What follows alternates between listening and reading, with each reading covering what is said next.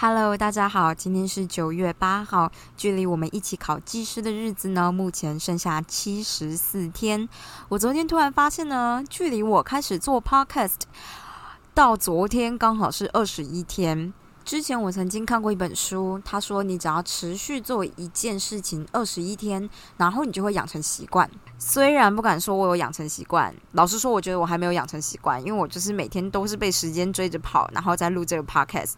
但总而言之呢，我就决定要每一季就是做二十一集这样。所以今天呢，就是我们的第二季，但这没有什么关系啦，反正就是倒数七十四天。但是呢，我在讲这件事情的时候，其实内心也觉得很恐怖，因为距离我开始决定要念技师，目前呢已经过了二十一天，我还觉得我什么都没有念，太恐怖了吧！但是不可以灰心。好，所以我们今天要从阅读《原子习惯》这本书开始，因为我觉得它就是有感觉比较励志的状态。那这个小副标叫做“复利效应”，让小习惯造就大不同。他说：“人呢，很容易高估一个决定性瞬间的重要性，也很容易低估每天都做些小改善的价值。我们往往如此说服自己：巨大的成功必定带来巨大的行动。无论是减重、创业、写书、夺冠，或是达成其他任何的目标，我们都会给自己压力，期许要达成惊天动地的进展，好让人津津乐道。”相较之下呢，百分之一的改善并不特别值得注意，有的时候甚至根本就不被注意。但是呢，这个意义却可能大得多，尤其长远来看。随着时间过去，微小的改善所能造就的变化非常惊人。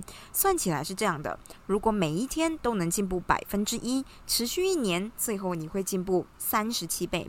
相反的，若是每天退步百分之一，持续一年，到头来你会弱化到趋近于零。起初的小胜利或小倒退，累积起来，造就巨大的差异。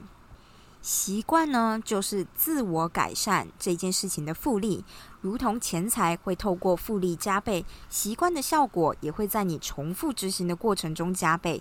随便挑一篇来看，习惯的效应似乎很小，但是几个月甚至几年下来，它们就可能造成巨大的影响。唯有两年、五年或者是十年之后回头看，好习惯的价值与坏习惯的代价才会变得极为明显。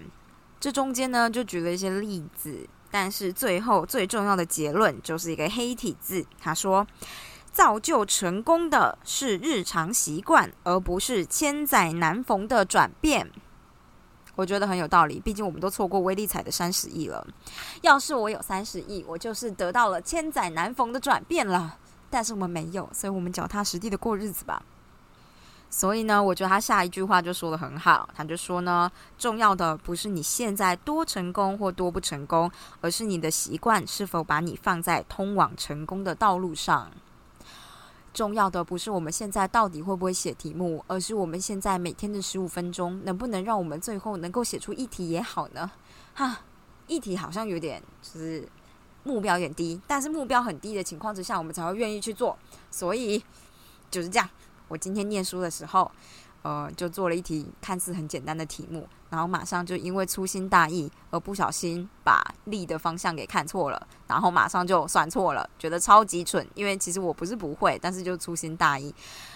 我希望考技师的时候不要因为粗心而失分了，因为原本拿的分数就已经不够多了。希望能够不要失掉任何一个粗心大意的分数。